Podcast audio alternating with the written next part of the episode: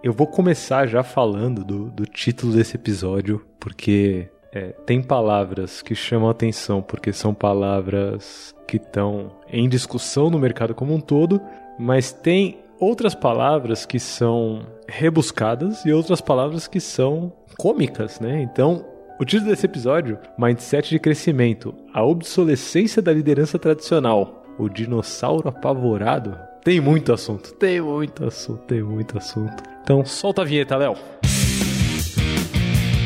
Olá, seja bem-vindo ao Love the Problem, o podcast oficial da Knowledge 21, ou K21 para você que já é da família.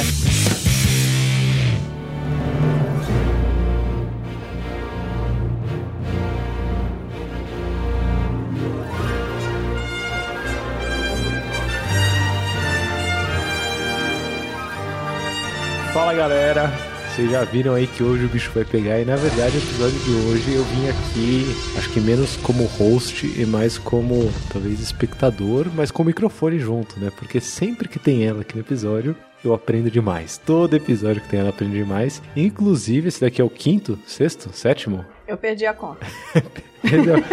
tá aqui, tá em casa, tá em casa, já é de casa. Estamos aqui com a Andressa Chiara. Oi, Chu, tudo bom? Oi, gente, tudo bem? Um prazer estar aqui com vocês e hoje a gente vai falar de um dos meus temas favoritos da vida, que é mindset de aprendizado. Mindset de aprendizado. Quando fala mindset de aprendizado, já me vem na cabeça Peter Senge com a quinta disciplina. Inclusive, ouçam um Audible ao invés de ler o livro, que o livro é mó lapada, assim, é gigantão. O Audible é mó suavinho, 5 horas ali. E você ainda ganha 30 dias grátis, acho, no Audible, se você se inscreve, pá. Então, se você não conhece Peter Senge, vai. Mas a gente vai puxar aqui por outro lado. Eu já vou começar logo no assunto, assim, pá, dois minutos de episódio e já vamos direto no assunto, porque quando a gente fala de mindset de crescimento, antes da gente falar da, da obsolescência do modelo tradicional ou dos dinossauros apavorados, mas fiquem aí porque eles vão chegar aqui no episódio. Mas quando a gente fala de mindset de crescimento, a gente traz muito uma perspectiva que me lembra, que me lembra empresas tradicionais certo? Que querem crescer e dominar o mundo. E aí você fala, sei lá, é, pega qualquer empresa aí da década de 90, da década de 80 e tal, elas têm esse é, mindset de crescimento. Mas você não está falando desse mindset de crescimento tradicionalzão, porque a gente está falando da obsolescência da liderança tradicional. Então, do que diabos a gente está falando aqui se não é esse mindset de crescimento do passado? O que, que é esse mindset de crescimento de hoje e que tipo de pensamentos que tem por trás disso, assim, sei lá, onde eu tô, sei lá, só tenho cinco anos, o que, que eu tô fazendo aqui? Me ajuda. eu acho que assim, pra gente começar a falar de mindset de crescimento, a gente tem que começar com uma história, que é a minha história favorita, né, sobre mindset de crescimento. Eu li ela num livro, eu vou depois confirmar o nome do livro, porque eu confundo três livros que eu li simultaneamente, então é, é exatamente a quinta disciplina, uh, Organizações Exponenciais, eu acho que é desse, e é também o Reinventando as Organizações Como eu li os três ao mesmo tempo, para mim eles se mesclaram e viraram o melhor livro do mundo, né? E viraram o melhor livro do mundo, né? Era só juntar Team of Teams e tava perfeito. Enfim, qual é o, o, o ponto, né? Eu acho que é de, de organizações é, exponenciais, que é a história do projeto Genoma. Essa é uma história que eu gosto muito de contar para mostrar qual é a diferença entre um pensamento linear e um pensamento é, é, de crescimento exponencial. Qual era o cenário? A gente estava falando, sei lá, final de 80, início de 90, e tinha um projeto chamado Projeto Genoma, extremamente inovador, onde a ideia era mapear toda a, a carga genética humana, né? então DNA humano. E esse projeto ele foi setado para ter 14 anos de duração. Né? A gente está falando de uma coisa bem avançada para a época. É, depois veio clonagem, etc. Então, é, tudo estava acontecendo simultaneamente. E o que aconteceu foi que o projeto iniciou e com sete anos do, do projeto em andamento, foram divulgados é, os, os, resultados parciais desse projeto. E um dos resultados que foi, foi divulgado era justamente que eles chegaram em mapear, a mapear 1% do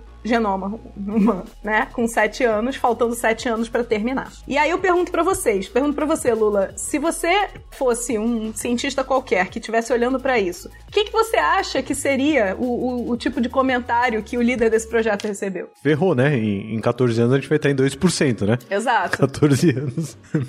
E para acabar vai demorar centenas, né? Basicamente, todo mundo virou para ele e falou: devolve o dinheiro. Devolve o dinheiro, diz que você invalidou essa hipótese, é isso aí, porque pelo menos você não vai queimar o seu nome na comunidade científica. E só teve um cara, e aí novamente eu vou falhar no nome, porque eu sou péssima com nomes, mas é, se eu não me engano foi o Kurzweil, é, que virou para ele e falou assim, um futurólogo virou para ele e falou assim, eu não quero saber o quanto você já mapeou, apenas. Eu quero saber, além de quanto você já mapeou, e mais importante do que, do que você já mapeou, eu quero saber de quanto em quanto tempo você dobra o quanto você mapeou. E aí ele falou: olha, de ano em ano eu dobro. E aí o, o cara virou pro líder do, do, projeto e falou: então você tá exatamente no cronograma. Só garante que você vai continuar dobrando a cada ano. Se a gente pegar 1% e dobrar sete vezes, dá mais de 100%. E de fato, o, o projeto ele foi entregue antes do prazo. Uou! Isso, gente, é pensamento exponencial. E essa é que é a grande questão quando a gente fala das relações humanas e como é que a gente olha para planejamento e resultado. A nossa tendência, e a gente foi ensinado a pensar de forma linear, que é exatamente esse raciocínio que o Lula falou. Se eu levei 7 anos para fazer 1%, eu vou levar mais 7 anos para fazer 1%. E no final de 14 anos eu vou ter 2%. Mas não é assim que seres humanos funcionam, não é assim que a realidade se organiza, principalmente quando a gente está falando do desconhecido, do incerto. Eu, eu acho que entra aqui, e aí a, a relação com Peter Senge faz cada vez mais sentido na minha cabeça com a quinta disciplina. E para quem não sabe, spoilers do livro, a quinta disciplina é o pensamento sistêmico. Desculpa, não, brincadeira, você já sabia, assim. Mas faz muito sentido porque é, a fonte da qual o Peter Senge está bebendo. E, e, essa sua história do projeto Genoma Bebe é a própria complexidade, né? E não adianta a gente entender aprendizado, né? Você trouxe aprendizado, não, não adianta a gente entender aprendizado por uma perspectiva linear, é, o aprendizado não é o número de páginas de um livro que eu leio, e quanto mais páginas eu leio, um percentual equivalente ou proporcional é o que eu sei mais, né? Não, não existe essa relação direta. Mas aí a minha pergunta para você é, e aí eu tô, tô, tô gerando uma linha de raciocínio aqui na minha cabeça, né? Beleza, o crescimento sobre o qual a gente está tratando aqui, o crescimento que, que a gente está propondo para essa liderança que hoje está ficando obsoleta por não entender dessa exponencialidade é esse, bem colado com o projeto Genoma. Exato. Mas em que ponto isso casa com o aprendizado? Porque o que o Peter Senge traz na quinta disciplina, é, um, uma das cinco disciplinas, além do pensamento sistêmico, é a aprendizagem coletiva, né? A aprendizagem organizacional, assim, é como a organização aprende. Então, qual que é a relação da aprendizagem com o, o mindset de crescimento exponencial? Perfeito. É, se a gente for olhar aqueles quatro livros que eu citei, todos eles são, no final das contas, sobre isso sobre organizações que aprendem. E se você olhar aqui qual é o quebra-cabeça, se você montar um quebra-cabeça com qual é o cenário que cada um deles, como uma peça desse quebra-cabeça, monta, o que você tem é exatamente o mindset de crescimento. Porque quando você está trabalhando com organizações que aprendem e pessoas cujo sucesso é o aprendizado, porque a, a, a, o faturamento, a receita, o lucro, o EBITDA, tudo isso é consequência de um aprendizado extremamente acelerado e não é a, a causa Basicamente, o que eu quero é aprender tão rápido que o resultado ele vem como uma coisa à parte, tipo, ele já tá vindo, eu não tô preocupada com ele, eu tô preocupada com a próxima coisa que eu vou aprender. Quando isso acontece, o, o que você tem é organizações que quebram paradigmas e inovam de uma forma a redefinir mercados. Então, na pior das hipóteses, você se torna mais apto a sobreviver do que o seu concorrente, e na melhor das hipóteses, você se torna um cisne negro, você se torna algo que redefine o mercado e quebra os paradigmas. Cabeça explodindo aqui, inclusive, fazer um parênteses rápido para quem não, não pegou aí no começo quais são os livros que, que a Chu citou aqui, né? Que a Andressa citou. K21.link barra Love the Problem tem o nosso backstage. Além de ver os livros aí que a gente está usando como referência para esse episódio, você consegue também deixar mensagens carinhosas, feedbacks carinhosos interagir com mais gente e tal. Então colar no nosso, no, no, nosso backstage. Então o futuro é o aprendizado, assim, porque isso é uma mudança brutal de forma de pensar, porque as organizações que tiveram sucesso no começo do século passado não eram organizações só que aprenderam como fazer, eram organizações que faziam, né? Você tinha que fazer, fazer, fazer, fazer, que já me dá um cheirinho, enquanto eu vou contando aqui para você, já me dá um cheirinho de tarefismo, assim, né? Já fazer, fazer, fazer, fazer, já sabe um tarefismo no ar. Enquanto as organizações de hoje, o fazer é consequência do aprender. Exato. Certo? E o aprender é constante. O, o fazer, ele é uma forma de aprender. O fazer, ele é Você faz para aprender e você faz porque você aprendeu e para continuar aprendendo. Então as duas coisas estão diretamente conectadas. E quando a gente fala de adultos, adultos atra através do, do através de teoria, através de livros, a nossa, nosso aprendizado é extremamente limitado. Adultos aprendem muito melhor e mais rápido através da execução. E isso me traz a um paradigma que a gente precisa quebrar e que ele é responsável pela ma maior parte dos problemas que a gente tem hoje nas organizações, que é o paradigma do aprendizado como algo estanque. Conte-me mais. Escola, isso aí me remete muito à escola, me remete a... Exato. Fiz a prova, passei, aprendi, uhul. Sim, eu, eu, eu tô lembrando de Gabriel Pensador aqui. Depois, depois se puder soltar um pouquinho de Gabriel Pensador, é, estudo errado, maravilhoso. Estudo errado.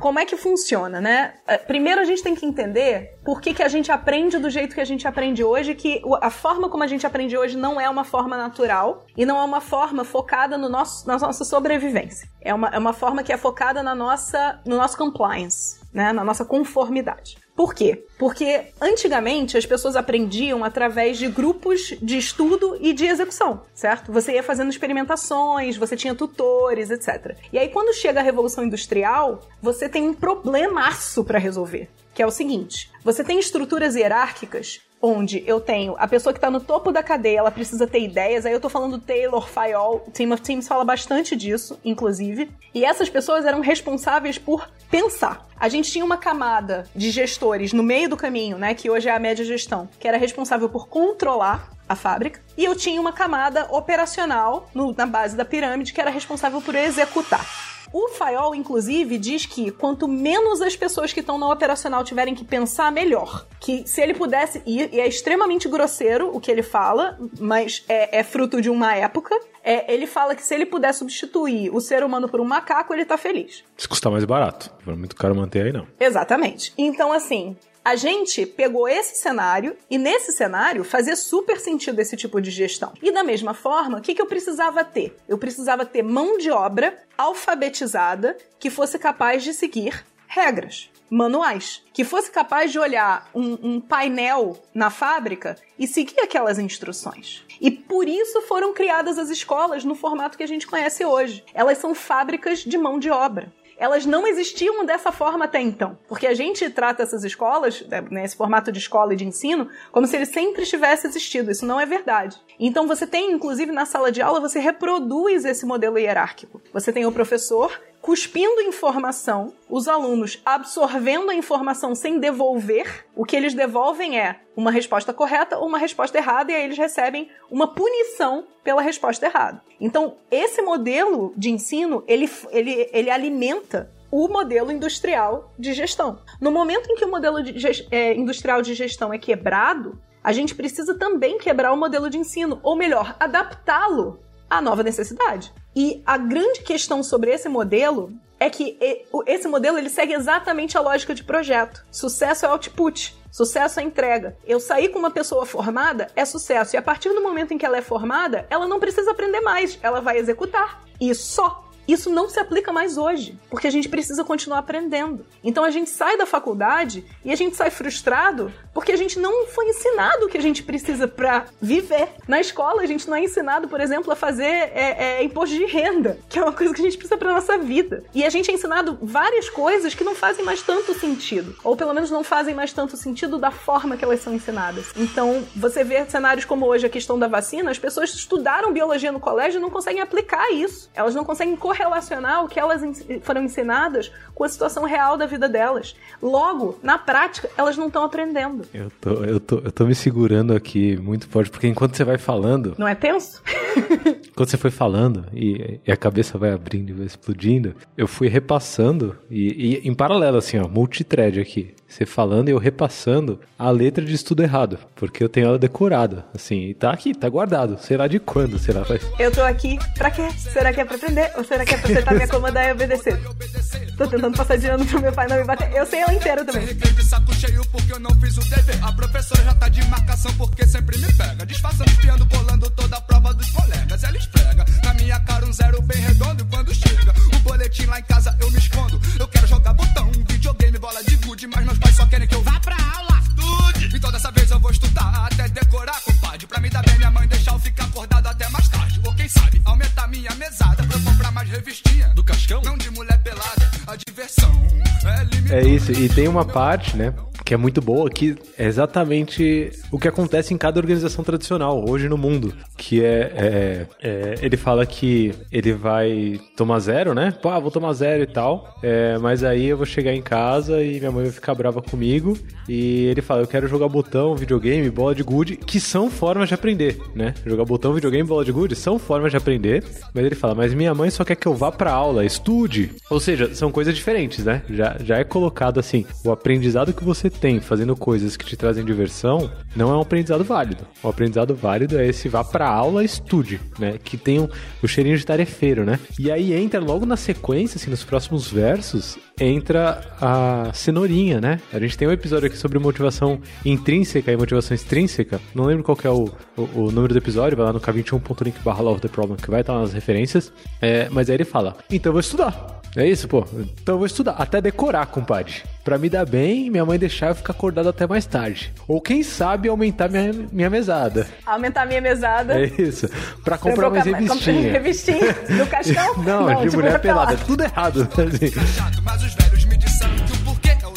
Então, quando eu não entendo nada, eu levanto o dedo porque eu quero usar a mente pra ficar inteligente. Eu sei que ainda não sou gente grande, mas eu já sou gente. E sei que o estudo é uma coisa boa. O problema é que sem motivação a gente enjoa o sistema. Bota um monte de abobrinha no programa, mas pra aprender a ser um ignorante. Ah, um ignorante. Por mim eu nem saía da minha cama. Então, isso que você falou, é...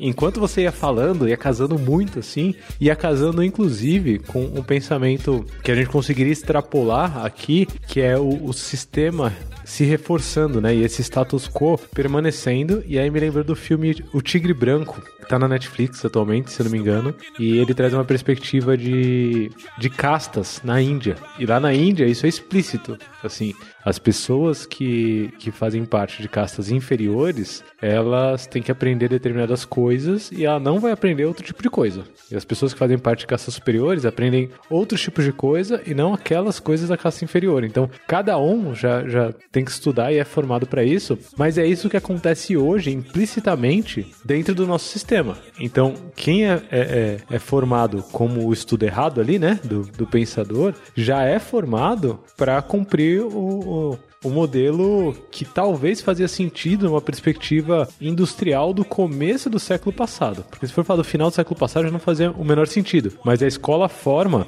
é, a escola padrão, né? 80% das escolas forma para você ser tarefeiro, né? Tá ali na linha de produção, operando, entregando o que te mandam. Mas existe 20% ali que forma liderança, né? Que forma líderes do futuro, né? Que já ensina desde a escola, ah, você tem que ser um líder, pipipi, papapá. Eu estudei, gente, no anglo-americano. E o slogan do anglo-americano era formando empreendedores. Tá aí. E mesmo assim, eles tinham o mesmo modelo industrial de ensino. Maldito marketing. Olha que tenso. E era caríssima a escola. Maldito marketing. Existem escolas realmente que têm um, um, modelo diferente e que é um modelo empírico, é um modelo que usa comunicação não violenta, é um modelo que, tipo, realmente prepara a pessoa. Mas essas escolas são caríssimas. Tipo, eu teria que pagar o meu salário inteiro para botar um filho ali. É muito caro. Então, assim, não é que esse ensino não exista, mas ele realmente ele é muito restrito a uma camada muito, muito pequena da população população. E aí o que, que a gente enxerga, né? Tem, tem, um, tem um influenciador que eu posso botar o link também, que ele largou a faculdade, largou o colégio, largou tudo, e a, a missão dele de vida era é, entregar conteúdo para as pessoas para é, é, fazer com que. Para mostrar como o, ensino como ele é hoje, o ensino industrial como ele é hoje, se tornou obsoleto. Depois eu posso catar os vídeos desse rapaz e, e colocar aqui. Mas a grande questão é: a gente vê uma dor muito grande dentro das organizações, e essa dor ela acontece, ela tem é, duas faces de uma moeda. De um lado, eu tenho os líderes falando: por que os meus liderados não assumem o protagonismo das coisas? Por que, que eu tenho que ficar microgerenciando as pessoas? Por que, que essas pessoas não olham para o resultado? Será que elas não entendem as consequências?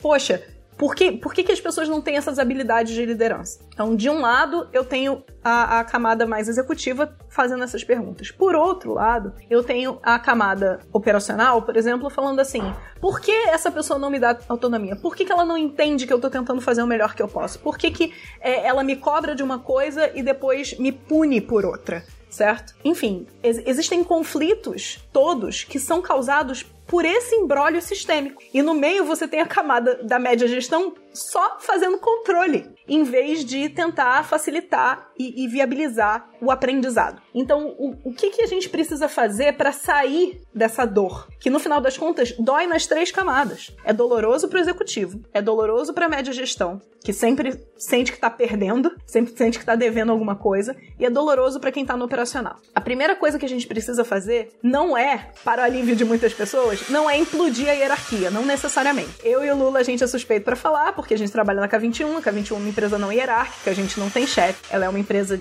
é, auto-organizada, mas é, nem eu nem o Lula partimos da premissa de que você precisa fazer revoluções. É, ambos somos adeptos do, do espírito evolucionário. Então, como é que você pode fazer para começar a trabalhar isso? A primeira coisa que é, a gente percebeu que ajuda a sanar essas dores é a gente começar a questionar os papéis dessa hierarquia e não a hierarquia em si. Eu não tenho problema em ter uma pessoa na, na camada executiva, uma pessoa na camada da média gestão e uma pessoa no operacional. Isso em si não é o problema. O problema é o que é exigido de cada uma dessas camadas. E a gente vai inverter, a gente vai subverter aqui um pouquinho esses papéis. Então eu quero que vocês imaginem uma pirâmide. No topo, eu tenho lá aquele, aquele modelo do FAIOL. Eu tenho o executivo tendo as ideias, eu tenho no meio a média gestão controlando e na base eu tenho as pessoas que estão operando, né, executando. E se a gente invertesse essa pirâmide? E o que, que isso significa? Eu quero que o, a, a, o, o cara que é o auto executivo ele fique na base dessa pirâmide invertida, né, no vértice que está lá embaixo, guiando a estratégia. Eu quero que ele vire para as pessoas e fale: é esse o nosso porquê, é esse o impacto que a gente quer gerar, é essa, essa posição que a gente quer é, ocupar no mercado. É para isso que a gente está aqui. Me tragam os problemas que vocês veem que impedem a gente de chegar nessa visão. E eu vou ajudar vocês a chegar do outro lado. É essa posição que ele passa a ocupar. A galera que estava lá na base da pirâmide no operacional vai lá pro topo dessa pirâmide invertida e lá naquele topo você vai ter as pessoas que têm as ideias. Então, eu quero o tempo todo que o líder ele pegue um megafone e grite a todos os ventos qual é a estratégia, qual é o posicionamento, que tipo de resultado a gente tem que gerar pra gente e pro mundo, ou seja, pra organização e pro mundo, porque se você não entregar valor pros seus clientes, você não vai conseguir entregar valor pra empresa, sua empresa tá é, destinada a morrer, certo? Então, é, os clientes têm que ver valor na sua empresa e você tem que realmente né, garantir um equilíbrio financeiro da sua empresa. Isso é um, um processo de equilíbrio. O, o executivo está bradando essa estratégia e quem está lá no topo, tendo as ideias, está pensando como eu resolvo esse problema, como eu ajudo a chegar nessa solução. E ele tá, essa pessoa está aprendendo o tempo todo. E no meio, eu tenho essa média gestão e o papel dessa média gestão é fomentar esse aprendizado, conectar as pessoas e cuidar do sistema. No momento em que eu faço essa inversão de papéis, eu não tô mexendo na hierarquia. Eu não tô dizendo que a pessoa que é chefe vai deixar de ser chefe. Eu tô ressignificando os papéis delas para habilitar a empresa a ser uma empresa com mindset de crescimento.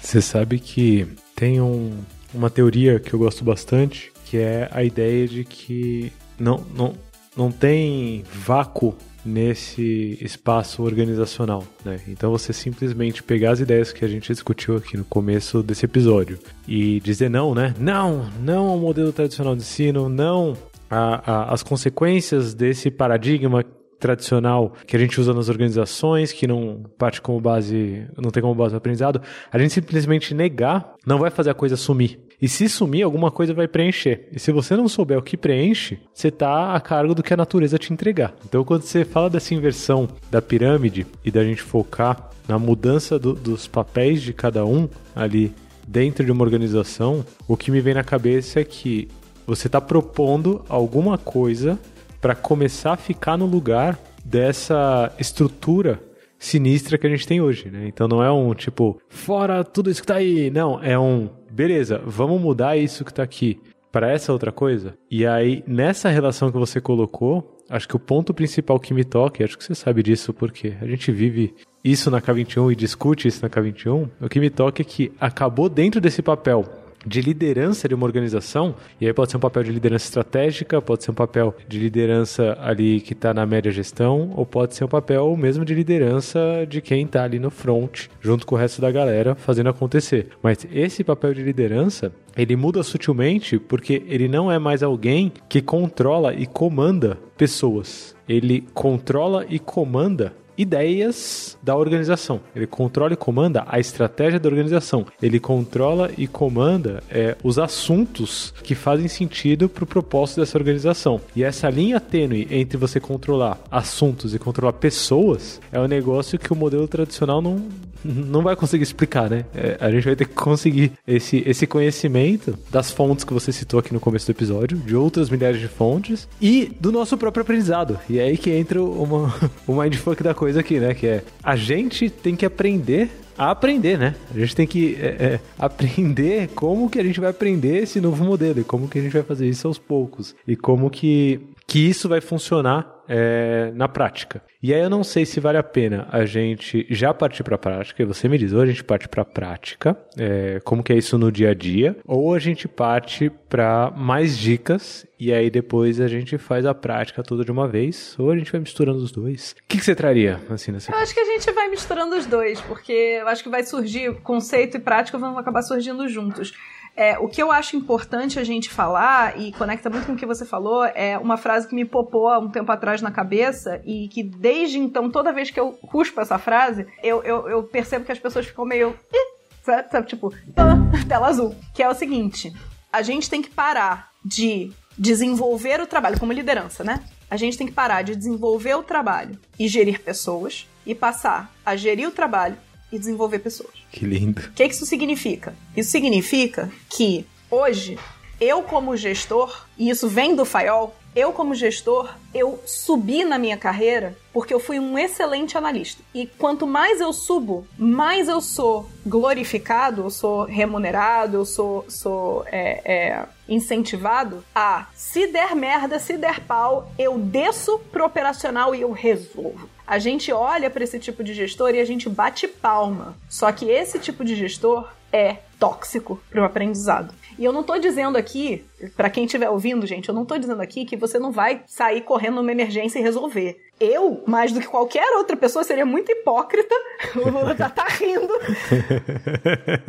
Porque eu sou a pessoa que faz isso, entendeu? Tipo, eu sou a pessoa que começa a ter um incêndio, eu sou a primeira a tipo, botar o, o capacete de bombeiro e sair correndo para resolver. Mas o seu foco maior tem que ser, cara, resolver o incêndio. Como é que eu gero aprendizado nas pessoas para que esse incêndio não aconteça de novo? Que é diferente de colocar regras para controlar as pessoas para que o incêndio não aconteça de novo. Por quê? Porque quando a gente faz isso, a gente está infantilizando o sistema. Exemplo: uma pessoa fez uma fraude. E aí, isso já aconteceu no, como eu como gestora. Isso aconteceu comigo, uma pessoa do meu time fez uma fraude. E aí eu sentei para conversar com essa pessoa. Eram duas pessoas que tinham feito a fraude. Uma já era recorrente e a outra não. E aí eu, eu sentei para conversar com a primeira, que era recorrente, e a recorrente, ela já, a gente já tinha conversado com ela antes. E aí a gente desligou. A que era a primeira vez que fazia, eu virei e falei assim: me explica como isso aconteceu. E aí ela falou que ela tava com dificuldades financeiras gravíssimas. E aí eu virei para ela e falei assim: se você me diz isso, você tá fazendo o seu problema o nosso problema e eu consigo te ajudar. Se você não conta para mim que isso tá acontecendo, as decisões que você toma são decisões suas. E você vai acabar sendo punida, se não mim pela vida, se não por mim pela vida por causa dela. E o meu foco ali não era punir ela em cima do que ela fez era alertar, sim, porque, né, não somos uma filantropia, a gente não,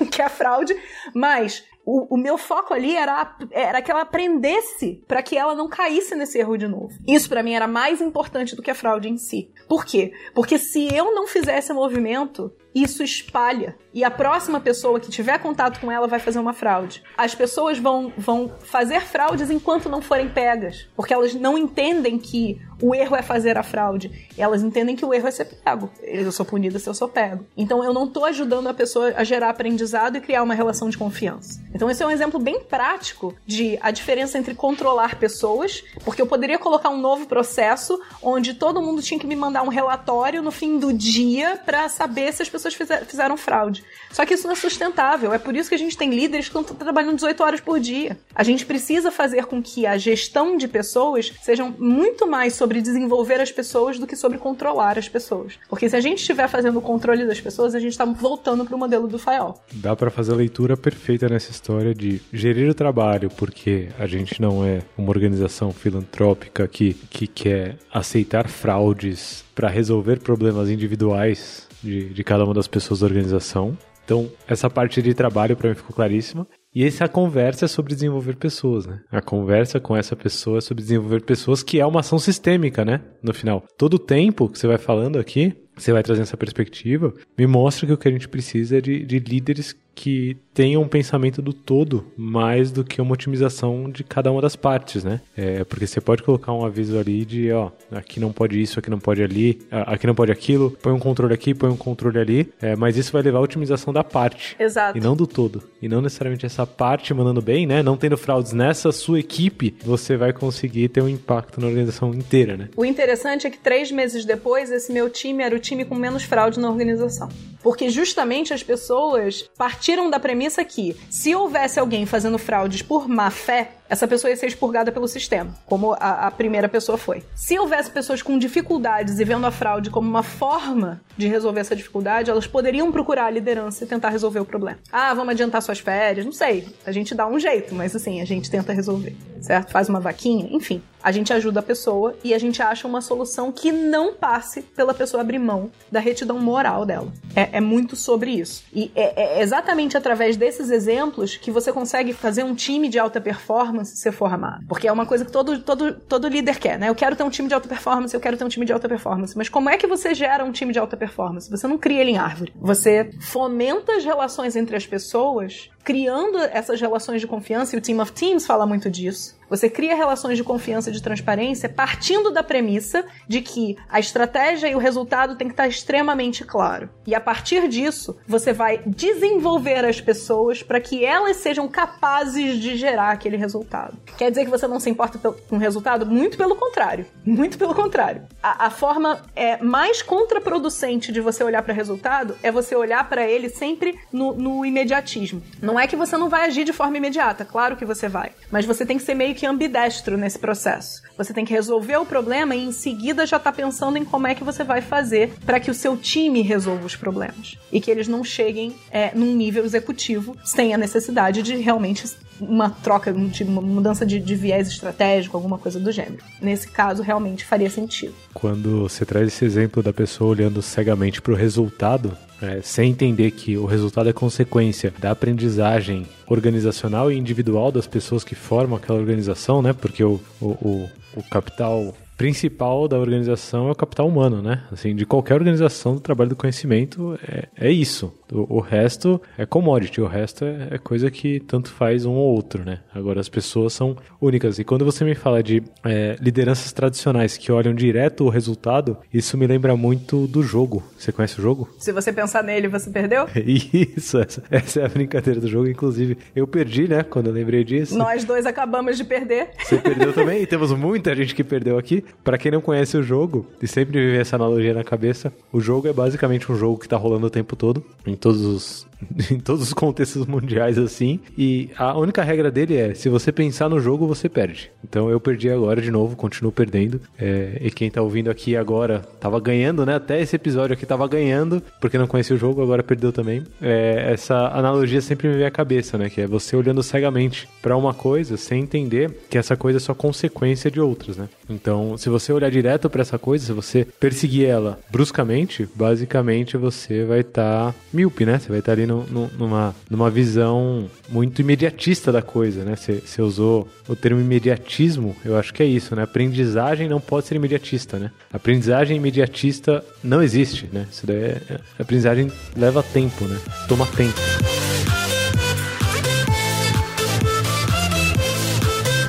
Mas e, e para eu falar pro executivo isso, né? E, e, e como que. O, o, óbvio que o executivo já tá ouvindo Love the Problem, né? E quem tá ouvindo também vai passar esse episódio pros executivos por aí. Mas como que essa mensagem chega no topo dessas organizações tradicionais, e aí agora a gente começa a falar do dinossauro apavorado, né? E acho que o pavor já é uma dica nessa brincadeira toda aqui, mas como que isso chega nos dinossauros é, que estão lá com medo da extinção, mas ainda não se deram conta disso tudo, né? E, e, como que essas pessoas conseguem começar a agir diferente. Isso na vida real, né? Pé no chão, a gente na Caminho a gente atende muitas organizações, então a gente tem uma perspectiva boa do mercado, né? Global, assim. O Tiranossauro Rex corre a 50 km por hora.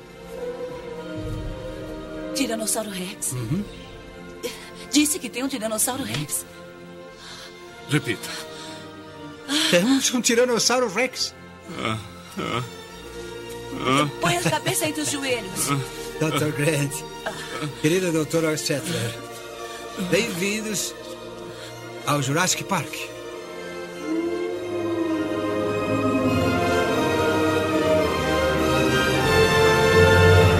Eu vou aproveitar para fazer já já um gancho com a, a, a autogestão e aí eu vou pedir para você falar, tá, Lula? Porque eu acabei de ter um muito legal. Primeiro ponto qual é o problema com o executivo hoje? O paradigma que a gente precisa quebrar é, em relação à agilidade, né? A gente veio nos, nas últimas duas décadas quebrando o paradigma de como fazer entrega que a forma que a gente fazia entrega não era válida mais, porque ela tinha gargalos no sistema, ela não aproveitava o melhor dos, dos trabalhadores do conhecimento, e a gente podia fazer times que, que eram auto-organizados, autogeridos, que faziam entrega muito mais rápido, muito melhor muito mais focada no resultado, etc e tal. Tudo isso hoje já é dado. É, o executivo que não está pensando em agilidade, ele está atrasado uns 20 anos aí, ele tem que correr atrás, né?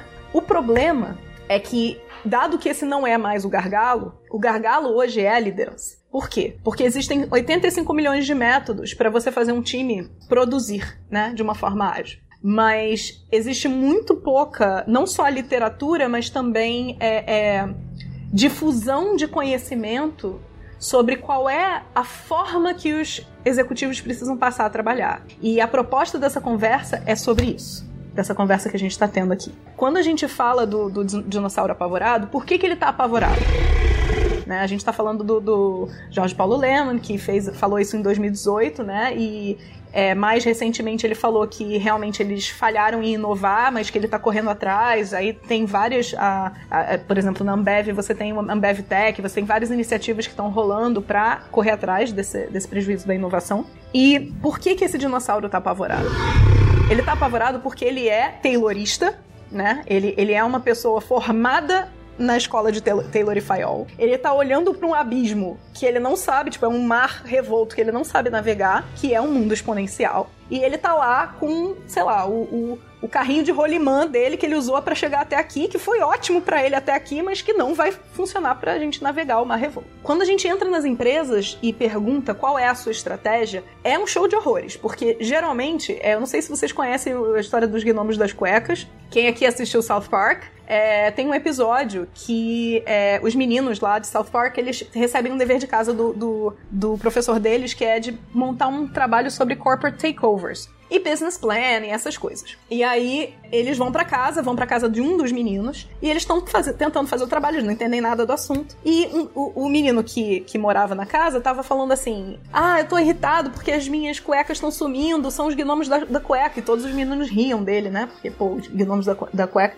E aí, de repente, eles veem o gnomo. E o gnomo rouba a cueca e sai correndo. E aí eles saem correndo atrás. E eles entram numa caverna atrás do gnomo. E aí eles descobrem que tem centenas de gnomos coletando milhares de de cuecas. E aí eles olham para aquilo e falam: O que, que vocês estão fazendo? E eles falam: Isso faz parte do nosso business plan. E aí eles: Como assim? E aí eles falam: Ó, oh, o primeiro passo, os gnomos. O primeiro passo é coletar cuecas. E aí os meninos falam: Legal, e qual é o segundo passo? E aí o gnomo: Fulano, qual é o segundo passo? Aí o, o fulano: Ah, o primeiro passo é coletar cuecas. Eu sei, eu sei, eu sei, eu sei, mas qual é o segundo passo? Aí o, o outro gnomo: o, o terceiro passo é lucro. Tá, mas qual é o segundo passo? E aí eles baixam um PPT, onde tem primeiro passo, coletar cuecas. Segundo passo, ponto de interrogação. Terceiro passo, lucro. e isso é o business plan deles. E eu olho, eu entro nas organizações e eu pergunto, qual é a sua estratégia? E a pessoa vira e fala, lucro. E eu vejo um gnomo. Porque lucro é o que uma pessoa que teve uma formação de, de Taylor e Fayol vai me responder. Porque essa pessoa, assim como Jorge Paulo Leman, ela foi formada para, se eu melhorar a eficiência operacional, eu terei lucro. Mas isso não resolve mais o problema, certo? Essa pessoa está com uma estratégia datada e, e falha para o mundo que a gente vive hoje. Vide a Covid, etc e tal, mas muito antes da Covid isso já estava acontecendo. Então, o que, que a gente precisa fazer para que esse dinossauro, ele, né, pelo menos consiga um navio para subir no navio e navegar os mares revoltos, revoltos que, que a gente tem no mercado hoje. A gente precisa que ele pare de fazer esse tipo de estratégia de projeto, né? Vamos lançar um projeto, vamos lançar um produto, vamos tarefa, certo? Aí depois vem o ponto de interrogação e depois vem o lucro. E para isso, não adianta eu ficar perguntando para ele, tá, mas por que que você tá fazendo esse projeto? Eu tenho que fazer uma pergunta muito mais profunda, que é a seguinte: por que, que as pessoas dão dinheiro para você? Por que, que as pessoas vão passar a dar dinheiro para você? Por que, que o mercado vai dar dinheiro para você?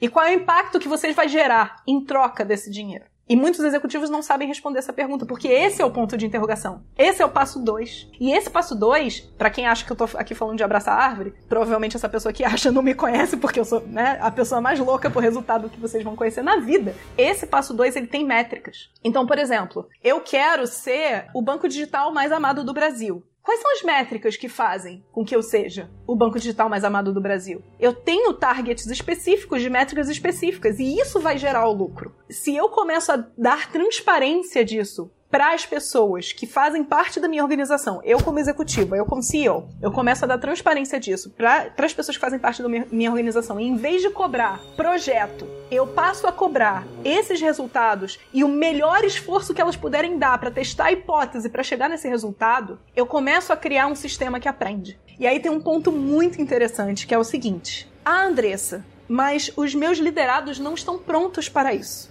eles esperam receber ordens. A primeira coisa que a gente precisa fazer para criar esse aprendizado é um acordo, que é eu não quero mais te cobrar por tarefa. Eu quero te cobrar pelo resultado, eu quero que você acredite, acredite nesse resultado como eu acredito. E eu quero que você me diga quais são as hipóteses que você quer testar em ciclo curto. Eu vou investir em você, mas eu preciso que você invista em mim também. E esse é o primeiro acordo. E a partir desse acordo, você está habilitando a pessoa para aprender, você está ensinando ela a aprender. Porque ela vai ter que correr atrás desse aprendizado. Ela vai ter que pesquisar mercado, ela vai ter que entender, ela vai ter que falar com o cliente, ela vai ter que fazer uma série de coisas que até então ela não vinha fazendo. E você vai dar, poder dar feedback sobre esse acordo. Quando a pessoa voltar para a tarefação, você vai poder virar para ela e como um gestor tem que fazer, virar para ela e falar assim: "Mas a gente não acordou?" Porque é natural, ela vai voltar, ela vai pedalar para trás. Mas você tem que estar tá lá para lembrar ela o acordo. E autogestão no final das contas é sobre isso. Autogestão não é sobre bagunça, é sobre acordos. Você sabe que construir toda a linha de raciocínio até chegar na arte de fazer acordos, né, que é a autogestão. E durante essa linha de raciocínio tem umas armadilhas que a, a liderança imediatista na busca por por resultados loucamente, né? Inclusive acabei de perder o jogo de novo nessa brincadeira. Essa liderança imediatista, ela despreza inclusive os paradigmas operantes, porque eles são intangíveis, né? Então qualquer coisa intangível é, não é considerada como resultado ou como parte de algo que vai trazer resultado. E é muito doido porque o aprendizado ele é geralmente intangível, né? A parte tangível do aprendizado é o resultado, mas o aprendizado em si, ele tá dentro da cabeça de cada um, né? Ele tá ali. Você vê o resultado do aprendizado, mas o aprendizado em si tá dentro da cabeça de cada um. E isso me faz conectar com o livro, acho que vem, que vem na sequência do, da quinta disciplina, que é o Teoria U, que a gente está discutindo lá no Pontes Elefantes. O, o Otto Scharmer, também conhecido lá no Pontes como Otto Charme, a gente leu ele logo depois do Frederico da Luz, no Reinventando. O Otto Charme, ele parte do, do, do prefácio do Peter Senge, né, na quinta disciplina, para começar a trazer esses aspectos intangíveis da coisa como parte das organizações que aprende. A, o subtítulo do Teoria U é, é a liderança é, que está olhando para o futuro emergente. E olhar para o futuro emergente tem a ver com o aprendizado, tanto da liderança quanto da organização como um todo. E a desprezar esses aspectos intangíveis, é, chamando de abraçação de árvore, né? Que inclusive a gente já fez todo um episódio aqui sobre empatia, ser abraçador de árvore ou não e tal, que vale muito a pena conferir. Mas é você desprezar o que faz as organizações do século XXI terem sucesso. Né? Esse papo de abraçador de árvore, geralmente, esse estigma, ele é, traz junto consigo é, esse paradigma tradicional de que o que importa é o tangível, o que importa é o que eu vejo, o que importa é o que eu tenho no bolso. E aí, nesse paradigma, tem também uma ideia, isso daqui eu não sei quantas pessoas já refletiram sobre isso, mas é um negócio que na minha cabeça bate o tempo todo. Tem uma ideia de a organização, a empresa, ela não se entender como parte de um todo também, né? Ela não se entender de uma forma sistêmica. Porque a gente fala muito de pensamento sistêmico, só que a galera parte da organização. Ah, vamos olhar a organização usando o pensamento sistêmico e vamos para dentro da organização. Mas numa perspectiva sistêmica, é, essa organização também faz parte de todo um sistema.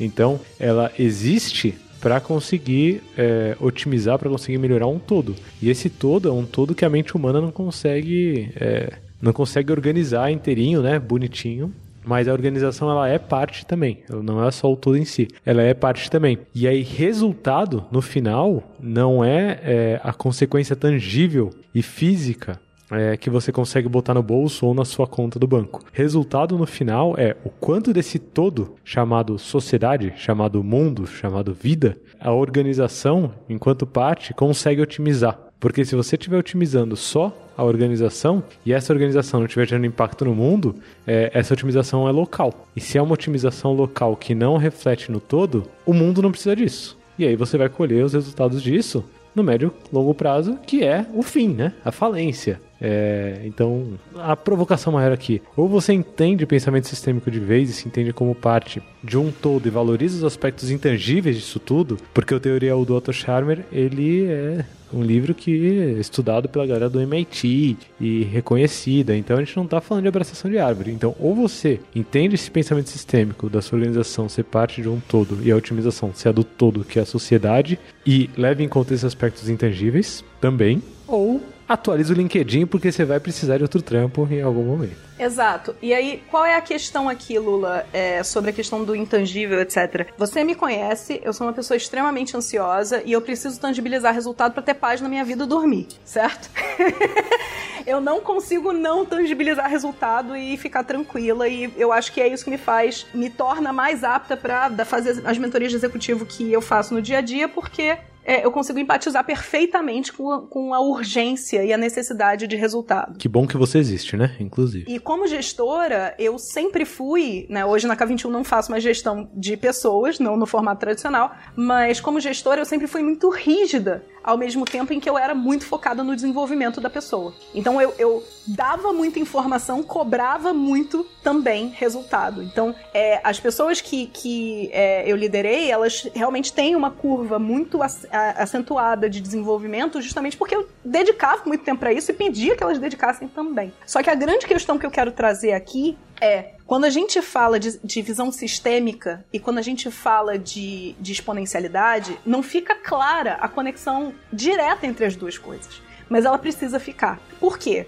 Porque se você está pensando com um mindset de crescimento, que é growth mindset né, em inglês, é, se você está pensando com um mindset de crescimento, o que eu vejo muito no, no, no, mercado é que os executivos falam isso da boca para fora, mas na prática eles querem um novo negócio que vai fazer sucesso e, e acabou. E é estanque. E o que, que eles não perceberam? Eles não perceberam que não tem acabou. Você vai colocar na, na rua, né? Você vai testar a hipótese e achar, um, e achar um novo negócio que vai fazer sucesso, mas o mercado vai continuar se movendo. Aquele sucesso que você fez depois vai ser canibalizado pelo mercado, vai ser é, fagocitado pelo mercado, vai se, tornar, vai se tornar nova norma, e nesse momento você já tem que estar com três novos sucessos em linha para soltar. E esse é o mindset de aprendizado de crescimento que a gente tem que ter, e é isso que gera exponencialização. A exponencialização, ela é filha da visão sistêmica. No momento em que eu tenho visão sistêmica e eu atuo num nó do sistema que impacta os outros nós, o que eu tô criando é um efeito exponencial. E se eu tô falando de resultado, eu tô falando de resultado exponencial igualmente. E é isso que as pessoas não têm, não, não é uma coisa que vem intuitivamente. Porque se eu conseguir, por exemplo, fazer com que um executivo que está ouvindo esse podcast mude a organização dele e crie um case, e outras organizações vejam esse case e consigam mudar da mesma forma, eu estou exponencializando o Love the Problem à medida que a gente fala. E é isso que a gente quer. Que mensagem linda para fechar o episódio, né? Fiquem aí com a complexidade.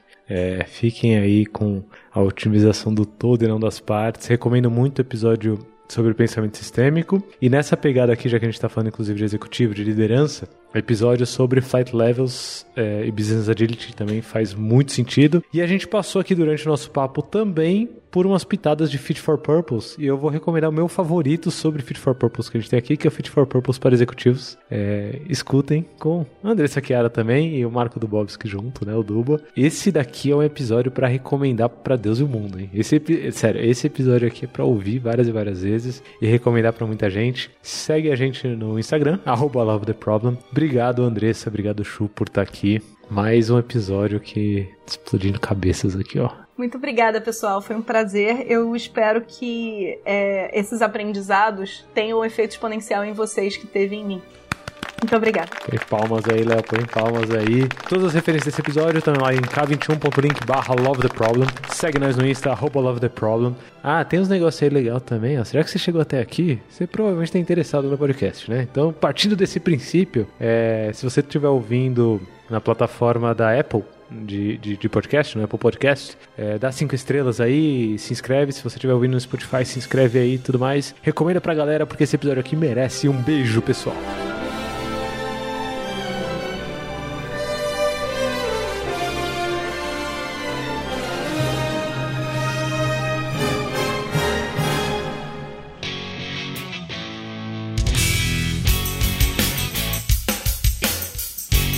Acabou de ouvir mais um episódio do Love the Problem. Esse podcast chega até você com o apoio da Knowledge 21. Confira mais um k21.com.br.